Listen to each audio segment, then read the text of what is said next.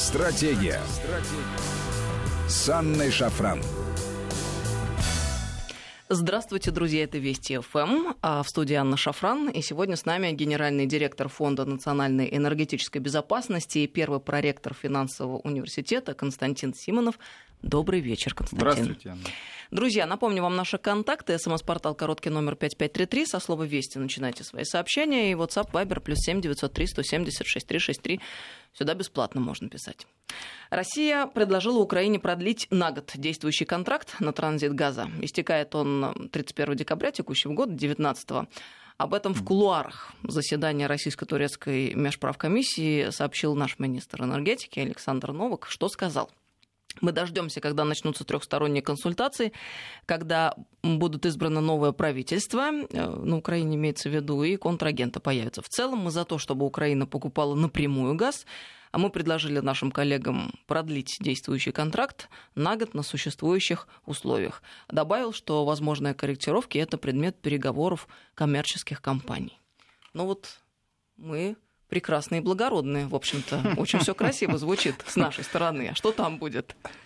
Ну, давайте чуть-чуть разберемся в этой истории. Ну, поправлю все-таки контракт закончится в 10 утра 1 января 2020 года. Хорошо. Не принципиально, но э, дело в том, что редкие случаи в газовом бизнесе, эти контракты, обычно контракты все-таки являются коммерческой тайной, и компании называют какие-то параметры, но в этом случае Украина страна веселая, и они были опубликованы в «Украинской правде» буквально через несколько дней после подписания, поэтому они есть в интернете, я их читал много раз, можно сказать, помню наизусть многие вещи, так что кто хочет, может прочитать. Два контракта, один был на поставке газа э, на территорию Украины, а второй как раз транзитный договор, вокруг которого весь сырбор разгорелся. Э, на самом деле мы прекрасно понимаем, что Украина не примет наше предложение, э, поэтому здесь расслабляться нам совершенно не стоит, и причин э, много. А, дело в том, что э, ну, мы прекрасно понимаем, что если продлить контракт на год, это позволит России окончательно завершить строительство не только Северного потока-2 морской части, но и завершить строительство сухопутных газопроводов, это касается и продления турецкого потока, это, скорее всего, касается и газопровода Югал. Ну, возможно, там сроки будут более серьезными. Почему? Потому что там пусконаладочная работа обычно занимает порядка там, 6-8 месяцев для таких серьезных э, участков и э, размеров. Но, тем не менее, год – это серьезный гандикап, и в конце 2020 года э, Украина просто будет э, ну, нужна только для там, закрытия каких-то пиковых нагрузок э, или же в случае роста спроса на газ в Европе. Ну, то есть эта ситуация не гарантирована. И Украина это прекрасно понимает, потому что она сейчас настаивает на десятилетнем договоре именно потому, что она считает, что пока вся альтернативная система не построена, у Украины есть определенный козырь, который она хотела реализовать. А, ну, продление ну, договора... Надо побыстрее э, эти все вопросы решить, пока есть возможность, правильно? Ну, она... Нет, то есть она понимает, что пока э, Россия еще не завершила строительство альтернативных газопроводов, и если дать России год, она это сделает, и вот пока есть возможность, она требует сразу десятилетнего договора. Правильно, да, а чтобы... потом будет поздняк ну, метаться, грубо ну, говоря. Ну, то есть, когда будет 10 лет, она уже Извините может 10 лет, 10 лет э, существовать дальше. Там есть еще один нюанс, он связан с тем, что э, Вообще предложение о продлении контракта на год было сделано не сегодня, оно было сделано, скажем, Алексеем Миллером, руководителем «Газпрома», еще во время э, годового собрания акционеров в конце июня в Петербурге. Э, но там есть еще одно важное условие, оно связано с тем, что мы настаиваем на том, чтобы Украина отказалась от требования Стокгольмского арбитража выплатить штраф относительно судебных решений по данному договору. Это вопрос не только в, там, в сумме порядка 2,6 миллиардов. А, дело не в деньгах. А, дело в том, что э, Стокгольмский арбитраж, ну, напомню тоже коротко, что Стокгольмский арбитраж принял достаточно странное решение. Почему? Потому что было два контракта ну хорошо, контракт на поставки газа мы оставим, давайте посмотрим. Но, но он тоже важен, почему? Потому что в контракте на поставки газа на Украину был зафиксирован объем газа, который Украина обязана была покупать. Там да, было зафиксировано, что Украина ежегодно должна покупать у России 52 миллиарда кубов. Э, там можно было сократить там, на 20%, еще на 20%, но все равно там было четко зафиксировано, сколько Украина обязана купить. Э, и четко зафиксированы, прописаны прямо там по пунктам, как стоимость штрафа исчисляется, если Украина это не купит. Украина нарушала это, эти объемы, ну и вы помните, что вообще кончилось тем, что с 2014 года вообще поставок на Украину нет. Другой контракт на транзит газа, там был пункт, что Россия обязуется транзитировать через Украину 110 миллиардов кубов газа. Россия тоже 110 миллиардов кубов не транзитировала, но при этом в контракте не было никаких штрафных санкций. То есть было, что 110 мы должны, а что будет, если мы этого не делаем, просто там этих пунктов не было. А, мы подали в суд, в том числе и на невыполнение Украины принципа «бери или плати», и Украина подала в суд, в том числе и на невыполнение э, принципа «качай или плати». Что сделал Стокгольмский арбитраж? Стокгольмский арбитраж нарушил э, принцип равного подхода э, к истцам и принял следующее решение. Он сказал, что Украине, ну, я огрубляю, но решение было именно такое.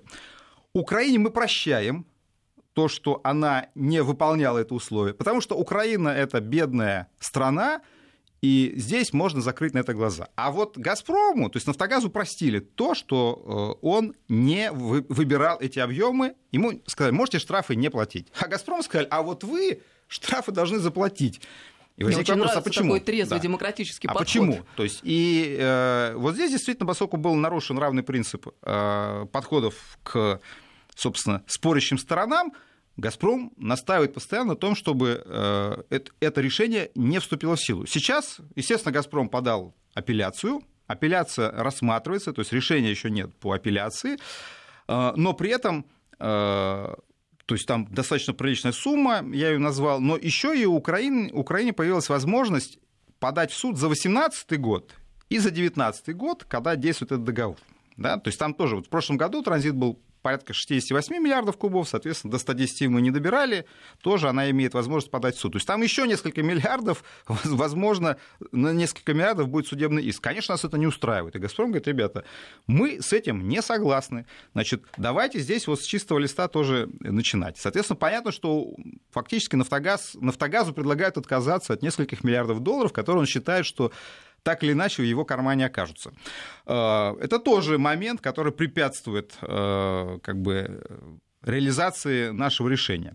Вот. Э, ну и, наконец, понятно, что Россия не просто говорит о том, что нужно отменить решение Стокгольмского арбитража, потому что оно несправедливое и э, предполагает выплату нескольких миллиардов долларов, естественно, э, Россия предполагает, что этого пункта не будет в этом продленном договоре. Ну, то есть, таким образом, э, мы его как бы продляем, но, естественно, мы не берем на себя обязательства прокачивать 110 миллиардов. Но это тоже было бы глупо и абсурдно, если мы там, скажем, в 2018 году прокачали менее 70, как мы можем взять на себя обязательство в полтора раза увеличить эту прокачку, тем более, что турецкий поток, первая нитка, ну, практически точно заработает уже в следующем году, здесь нет никаких сомнений, потому что морская часть была построена еще э, в ноябре прошлого года, Сейчас уже заканчиваются все пусконаладочные работы, то есть сама труба морская, она полностью готова уже к эксплуатации.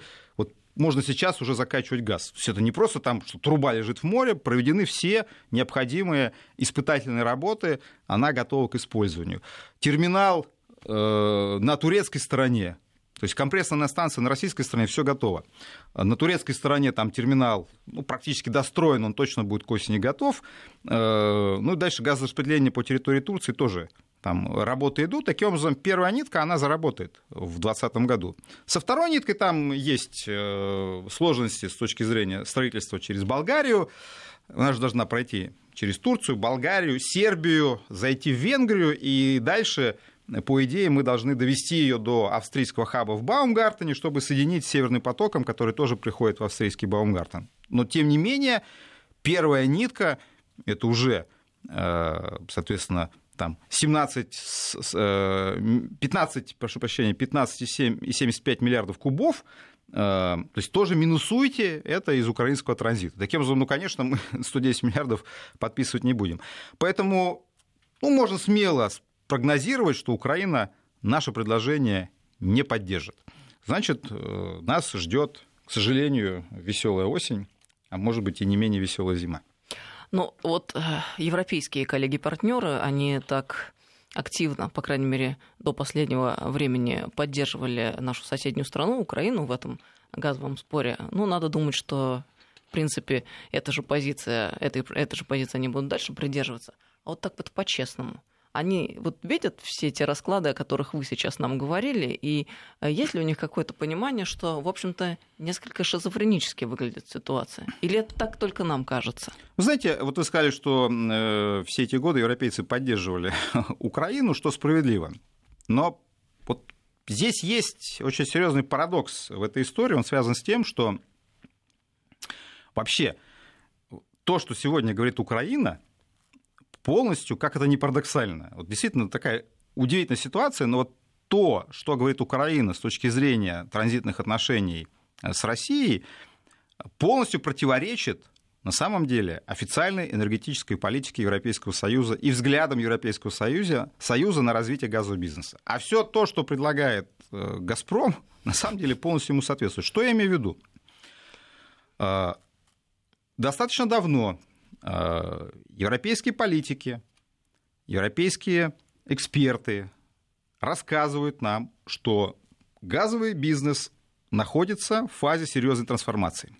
Если раньше э, Россия и Европа э, заключали долгосрочные договора на поставки газа, если раньше вот были эти обязательства «бери или плати, take or pay», когда покупатель брал на себя обязанность потребить определенные объемы газа, Э, продавец брал на себя обязательство поставить их. Европейцы говорят, что и в сфере добычи, и в сфере потребления, и в сфере транзита теперь будут краткосрочные, как им кажется, более рыночные отношения, то есть не будет долгосрочных контрактов, привязанных к нефтяным ценам, будет краткосрочный рынок, так называемый спотовый рынок, спотовая торговля. И то же самое касается транспортировки газа. Европейцы говорят, что транспортировка газа должна быть бизнесом, отделенным от добычи, от потребления. Это просто труба. Собственник трубы должен оказывать услугу по доставке этого газа из точки А в точку Б, причем услугу на основании каких-то вот краткосрочных обязательств. Там есть такое понятие в третьем энергопакете, как аукционы на поставку мощности, так называемый гэс-релиз. А, и, а вот теперь посмотрите, что говорим мы.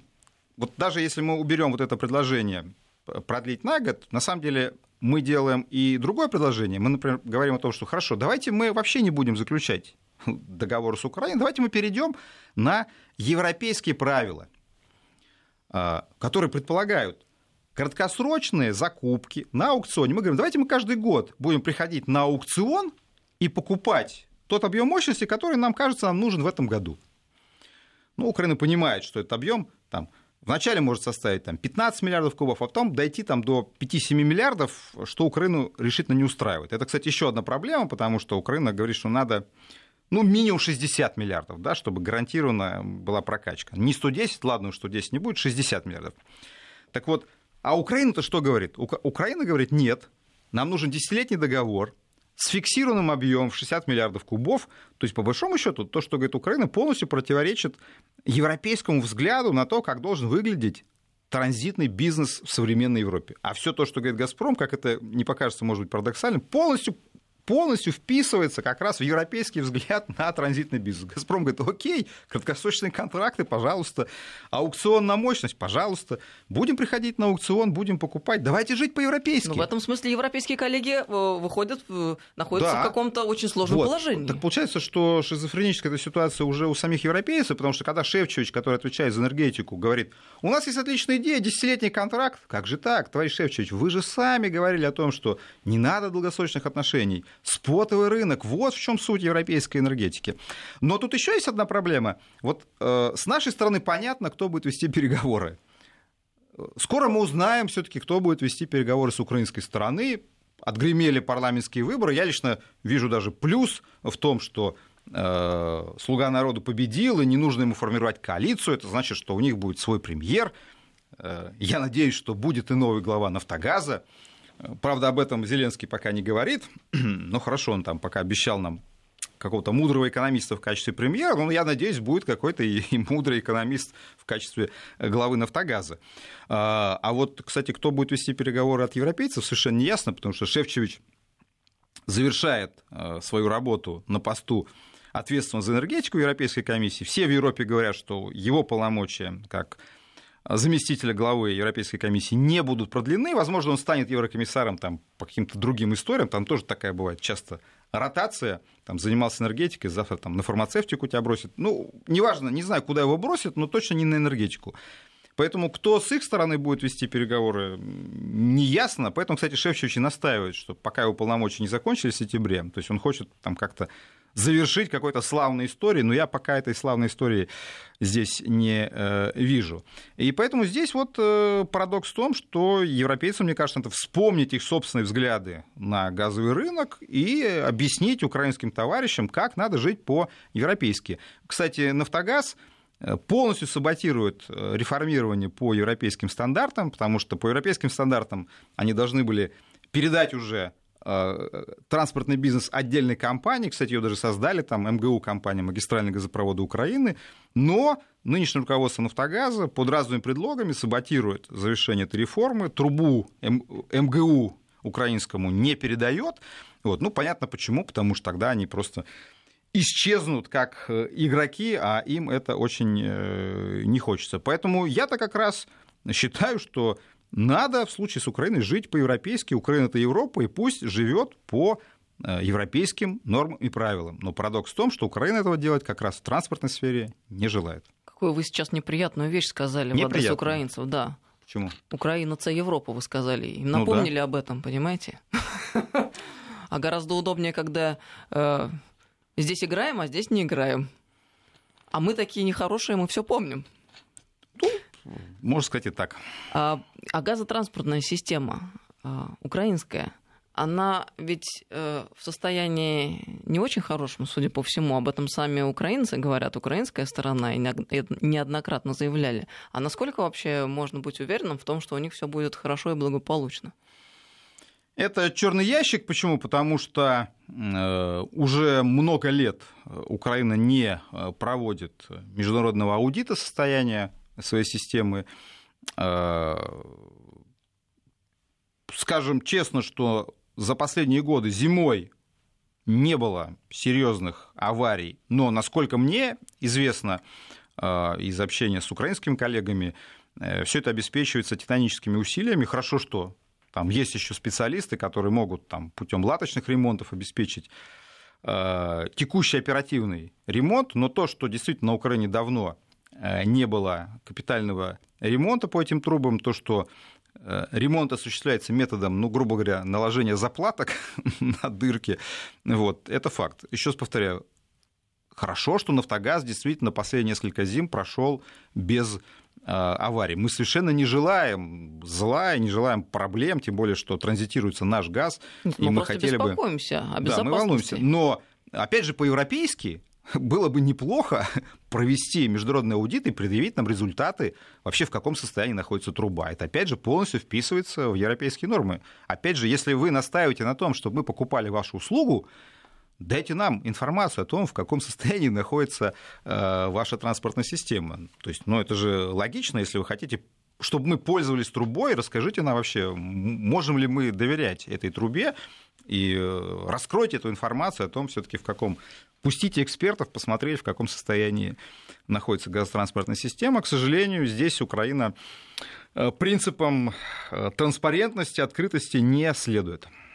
Вы уже э, говорили о турецком потоке, вспоминали этот проект. Вот поподробнее тогда запуск первой нитки турецкого потока. Ожидается 1 января 2020 года. Об этом Новок опять-таки сообщил. А отметил, что сроки запуска второй нитки проекта зависят от реализации сопутствующей газотранспортной инфраструктуры европейских стран. При этом, по словам Новака, проект расширения ГТС Болгарии а для того, чтобы принять газ из турецкого потока, идет по графику. Вот про Болгарию интересно. Там, он говорит, там есть а, соглашение между «Газпромом» и Министерством энергетики Болгарии, подписана дорожная карта, реализация проекта идет в соответствии с дорожной картой. Болгария ведь раньше вообще, в принципе, была против. А что произошло? Нет, мы сейчас можем продолжить, у нас есть пару минут ага. до середины до новостей. Ну, действительно, часа, история, продолжим. если хотите, по Болгарии давайте несколько слов скажу. А, с одной стороны, с одной стороны, а, Болгария всячески в последнее время ну, можно сказать, извиняется перед нами за то, что произошло раньше с проектом «Южный поток». Они погорячились. Же, да, да? Напомню, что вообще-то э, турецкий поток – это половина проекта «Южный поток». Половина. Изначально мы хотели строить «Южный поток» в четыре нитки. Э, соответственно, это намного была более серьезная газовая артерия, э, там более чем на 60 миллиардов кубов. Э, и э, Болгария под давлением Соединенных Штатов, тоже там все знают про этот визит сенаторов в Болгарию, когда там после ночи раздумий и общения с американскими сенаторами болгарский премьер передумал и заявил, что Болгария не может выдать разрешение на строительство Южного потока. Это такая уже классика жанра. Э, но, тем не менее, Болгария действительно э, еще раз посчитала, Э, мы там оценки делали, и болгарам эти суммы называли, расчеты предоставляли. Болгария могла ежегодно получать транзитных платежей на сумму примерно 700-800 миллионов евро. Ну, просто за факт лежания трубы, ну, трех труб на ее территории. Одна нитка, опять же, для Турции была. Э, Болгария потеряла э, 700-800 миллионов, но тем не менее, то есть трех труб не будет, а одна труба, в принципе, может э, пройти. Вот. Болгария говорит, да-да-да, мы были глупыми, погорячились, там тем более власть э, поменялась, и вот новое руководство всячески говорит, что прежние были там глупые, безответственные, а мы ответственные, давайте даже стройте еще э, новые трубы э, через нас, мы к этому готовы. Но мы сейчас ну, давайте, давайте да, прервемся да, на некоторое да, потом... время, на несколько минут. Новости послушаем. Напомню, что с нами сегодня Константин Симонов, генеральный директор Фонда национальной энергетической безопасности и первый проректор финансового университета. 5533 Вести это СМС-портал. И WhatsApp Viber плюс 7903 176 363. Добрый вечер, друзья. Мы продолжаем беседу. А с нами сегодня Константин Симонов, генеральный директор Фонда национальной энергетической безопасности и первый проректор финансового университета. 5533 Вести, напомню, это наш СМС-портал. И вот WhatsApp Viber плюс 7903 176 363. Сюда бесплатно можно писать. Ну, мы остановились на многоточии. Давайте тогда договорим. Про Болгарию? Да. Да, кстати, вот э, вы вспомнили э, Южный поток, вот эту историю с Болгарией. Я хотел отметить, еще возвращаясь к Украине, на этой неделе демократическая пресса в тендерах «Газпрома» обнаружила, что он намерен достроить э, вторую нитку по российской территории до Черного моря. Дело в том, что когда планировали Южный поток в четыре нитки, э, планировалось, что две трубы будет достроено до нашего берега, ну, соответственно, чтобы газ взять из Ямала. Потом, когда... Э, то есть вот Северный поток-2 – это две нитки Южного потока, переехавшие на Балтику. А Турецкий поток – это половина Южного потока, оставшегося. Соответственно, строительство второй нитки Южного коридора, как этот проект называется, по российской территории заморозили, а вот теперь «Газпром» намерен реанимировать. И становится понятно, что на самом деле совершенно не исключено, что э, под возможный рост спроса на газ в Европе, а это может произойти из-за отказа от угля, из-за отказа от, ну не отказа, там просто исчерпания собственной добычи, землетрясения на месторождении Гронинген Галасском. Короче говоря, не исключено, что «Газпром» вернется к идее, или точнее озвучит скоро идею турецкого потока-2, то есть строительство, возможно, одной или, еще, или даже двух ниток э, через Турцию. Это означает, что э, проект «Южный поток» может быть даже в полном размере реанимирован, и тогда тема Болгарии станет еще э, интереснее и любопытней. Вот. Так вот, с одной стороны, Болгария вроде бы даже извиняется, и Помните, даже руководство Болгарии обращалось с идеей, что надо уже строить больше, да. и мы э, никаких препятствий даже, да, чинить не, не будем. И процесс даже уже пошел сейчас. Э, но, с другой стороны, если говорить откровенно, там возникают э, сложности не, не политического пока плана, технического, надеюсь, плана. Ну, что там произошло? Там уже был объявлен тендер на строительство, то есть, ну, собственно, надо от территории болгарско-турецкой, да, построить трубу до болгарско-сербской границы, там чуть менее 500 километров получается. А, был объявлен тендер, на этот тендер пришло два участника.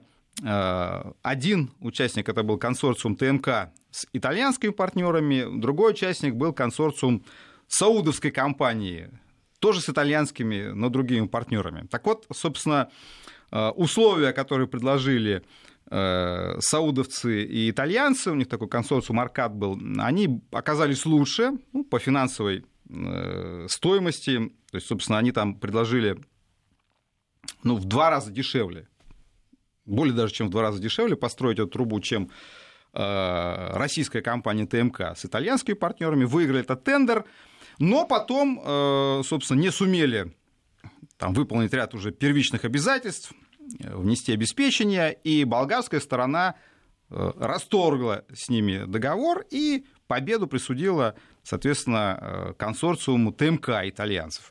Но при этом сейчас саудиты подали в суд, э, они подали жалобу и настаивают на том, что надо им вернуть эту победу. И вот сейчас получается, что там вот возникает эта судебная коллизия. Э, ну, надеюсь, что она в ближайшее время будет решена. И, собственно, э, либо ТМК будет строить, либо все-таки суд решит, что можно вернуться к варианту с компанией Аркад, и саудиты с итальянцами будут строить эту трубу. Но отмечу, что по условиям, э, просто чтобы понимание было по срокам, по условиям этого тендера, там стройка должна была занять 250 дней. 250 дней. Если э, компания не укладывается в этот срок, соответственно, она э, не получит всех денег, Э, который за эту работу обещан. То есть за срочность там идет надбавка. Ну, собственно, Болгария вот оценила темпы строительства в 250 дней. Вот к вопросу как раз о том, э, на что можно потратить 2020 год. То есть, видите, по болгарским оценкам эту трубу можно построить вот в срок 250 дней. Мне нравится, как э, Россия, как экономика России разорвана в клочья, как везде из всех утюгов кричат в европейских СМИ в частности, о том, насколько Россия ужасная страна, насколько это кровавый мордор, и как удивительным образом разворачивается борьба за право поучаствовать в проектах которых участвует Россия. Ну, это, это живые деньги, такая... живые деньги. Кстати, вы видите, что и, и российские компании готовы осуществлять, вот видите, ТМК, она готова, трубная компания, она готова строить э, газопроводы, не только трубами участвовать, но и, соответственно, итальянцы, там, как партнеры будут осуществлять стройку, ТМК будет давать трубы, вот, то есть в этом плане э, мы вполне готовы своей продукцией обеспечивать и стройку газопроводов под наш газ, но на территории Европейского Союза. А, нам слушатель постоянный пишет, даже футболи... Это к вопросу о газотранспортной системе Украины и о... А... Боже мой, ну это уже пятница вечер, слова из головы вылетают об анализе ее состояния. Ну, в общем, то, что вы говорили, угу. европейцы вправе вообще-то потребовать проанализировать и узнать. Так вот, э, слушатель напишет, даже футболисты перед заключением сделки обязаны пройти медосмотр, и только потом выход на контракт. А тут целая транспортная система газовая, нафтогаза. Это действительно забавно. Ну, я согласен, тем более, что вы помните, что эта система была введена еще в начале 80-х годов, то есть она довольно возрастная. Конечно, там были ремонты, вот, но тем не менее, все-таки это уже не новая, безусловно, не новая система, и конечно, возрастные не только люди и футболисты, и, и трубы тоже требуют особого надзора. И давайте еще раз сакцентируем внимание вот на этом моменте. Э, Министерство энергетики России допускает возможность дополнительного увеличения пропускной способности магистрального трубопровода «Турецкий поток» в случае возникновения спроса на российский газ. Это сказал э, наш министр Новак, отвечая на вопрос, может ли ситуация с «Северным потоком-2» отразиться на турецком потоке в плане увеличения объемов транзита газа. А, собственно, я вот э, как, когда говорил про то, что демократическая пресса написала, что «Газпром» объявил тендер на достройку э, второй очереди Южного коридора по российской территории, вот, собственно, об этом речь идет, что и мой прогноз заключается в том, что уже осенью Россия объявит о проекте «Турецкий поток-2». Это не связано с «Северным потоком-2», то есть «Северный поток-2» в любом случае будет достроен, да, собственно, там уже морская часть, как вы знаете, она э, практически готова, там есть этот казус тоже зданий известный, но, в принципе, есть вариант вообще построить трубу в обход и не только ее э, территориальный ход, но и в обход экономической зоны. Это займет э, ну, там, примерно 10 лишних дней, вот и все. Нам на портал пишут, сообщение, кстати говоря, из Украины пришло. Нам нужен десятилетний контракт с ценой на 25% ниже существующей, с возможностью дальнейшего снижения цены. За это можно предложить России долю в промышленных предприятиях, которые нам придется восстанавливать на юго-востоке. Это помогло бы ускорить и завершение войны в том регионе и наладить отношения между Украиной и Россией. Из Киева сообщение пришло.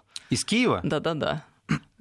Как вам такой подход? А, вы знаете, интересно, что из Киева пишут э, такого рода вещи. Надо сказать, что все-таки на Украине, на мой взгляд, меняется отношение к тому, что происходит, в лучшую сторону. Я лично считаю крайне позитивным и победу Зеленского, там, чтобы не говорили, и подход, по крайней мере, да, там можно говорить, что Зеленский там актер, и политики забывают то, что они говорят, но тем не менее, все равно повестка у него была про экономику, про разрушенную экономику Украины прежде всего, а не про войну с Россией. То есть у Порошенко была четкая повестка. Война, вера, э, у Зеленского попытка вернуться все-таки к самой Украине, к разрушенной экономике, к разворованной стране, которая абсолютно некачественно, некомпетентно управляется.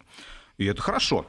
Э, если э, украинцы начинают задумываться о том, а что будет действительно с Востоком и с теми предприятиями, которые серьезно пострадали от конфликта с Россией, ну, просто потому что Россия была ключевым рынком, и э, выживают, кстати, только потому, что еще, слава богу, у нас не прекратились экономические отношения – это хорошо. Это хорошо, что на Украине начали считать деньги, потому что все эти клоунадой с так называемым реверсом и с переплатой за тот же российский газ, который назывался э, словацким и гордое заявление, что мы отказались от потребления российского газа, но при ну, этом... Реверс э, документов на да, самом деле. переплачивали просто за, за вот эту политическую обертку, что он типа не российский. Ну и там масса, вы знаете, истории, там и покупка угля из Южной Африки. И вот сейчас э, поставки нефти из Соединенных Штатов, тоже из этой комичной э, серии.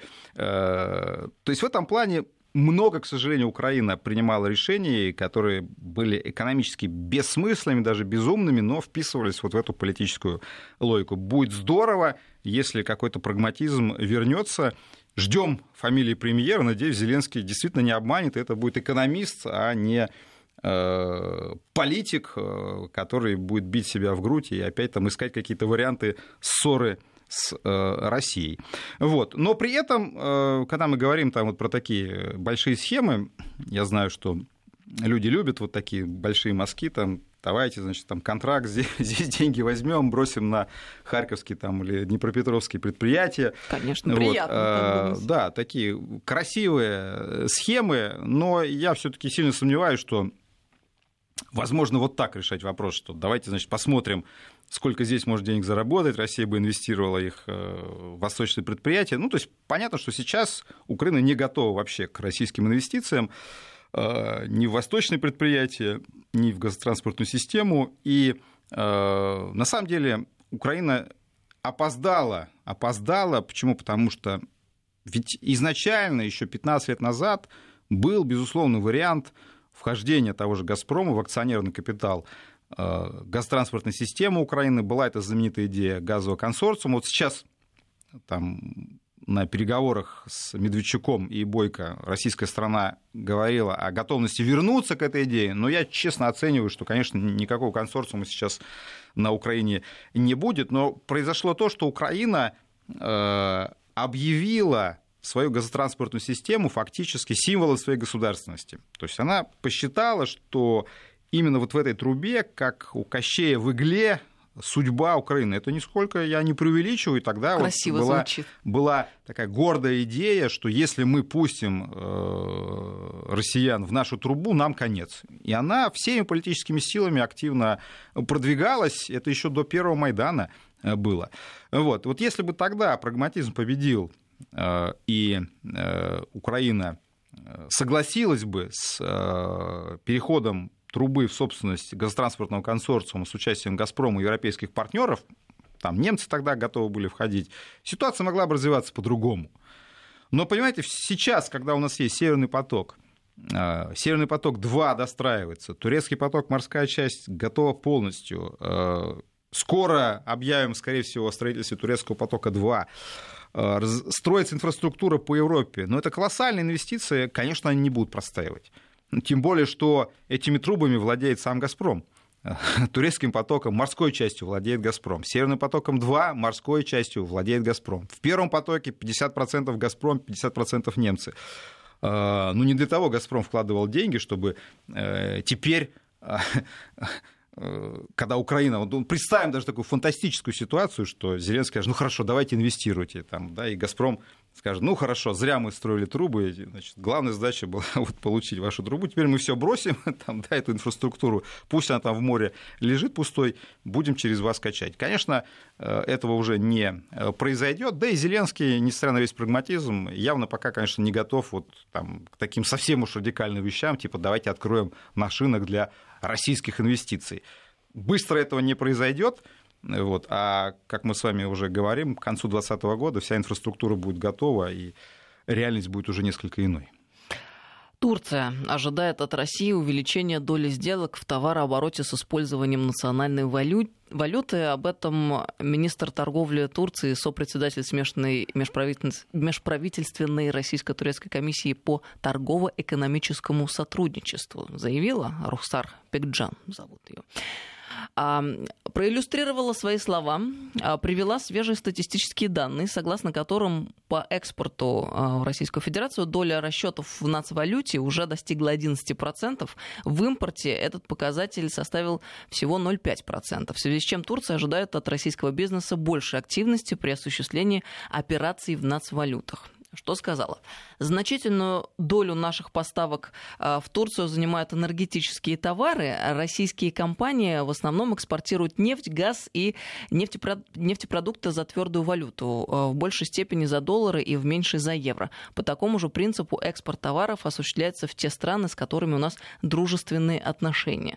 Прежде всего это связано с доминированием доллара в международных расчетах по торговым и капитальным операциям, а также ключевой ролью в качестве резервной валюты, которую накапливают центральные банки.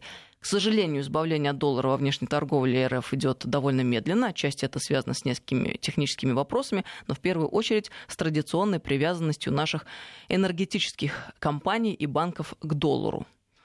А, ну, короче говоря, э, стоит задача и желание есть такое искоренить эту привязанность или хотя бы уменьшить долю доллара в взаимных расчетах. Вот насколько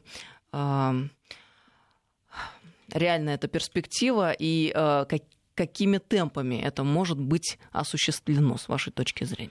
Да, это красивая идея. Эм, мне кажется, мы с вами даже как-то обсуждали да. вот роль э, доллара в международных расчетах. Мы прекрасно понимаем, что здесь есть такая серьезная инерция, привычка вторая натура, то есть э, страны привыкли торговать в долларах, и альтернатив доллару мало. Но при этом мы понимаем, что э, и как раз тогда мы с вами говорили, что Соединенные Штаты развязывая торговые войны, вводя санкции, они стратегически совершают серьезную ошибку. Они подрывают доверие э, к себе как партнеру экономическому, а значит и к э, своей валюте в том числе. И они сами разрушают доминирование доллара, потому что во многом это доминирование построено на репутации доллара и на репутации самих Соединенных Штатов, которые выполняют свои обязательства. И э, вот когда Соединенные Штаты начинают там здесь санкции, здесь торговая война, причем в эту историю вовлекаются очень крупные экономики. Ну, слушайте, там мы под санкциями, Иран под санкциями, Китай под торговой войной. Ну, фактически э, Соединенные Штаты, получается, в таких жестких экономических отношениях находятся с большим количеством крупных экономик. И и это проблема. Это проблема для Соединенных Штатов. И вполне логично, что в последнее время все больше разговоров на тему торговли в национальных валютах. Это логично. Да, здесь потребуется и отказ от такой вот наркотической привычки, потребуется там пересмотр юридических отношений. Э, но, тем не менее, это все можно сделать, и я думаю, что стратегически по такому пути мы пойдем. Правда, с Турцией есть один нюанс, давайте его откровенно назовем. Вопрос возникает, в какой э, валюте, потому что ведь да, да, да, вот э, насколько надежны. То есть тут тоже давайте скажем откровенно, вопрос в том, насколько, если вы хотите отказаться от доллара, вы должны найти какую-то надежную альтернативу. И тут надо задать вопрос, надежен ли рубль и надежна ли турецкая лира.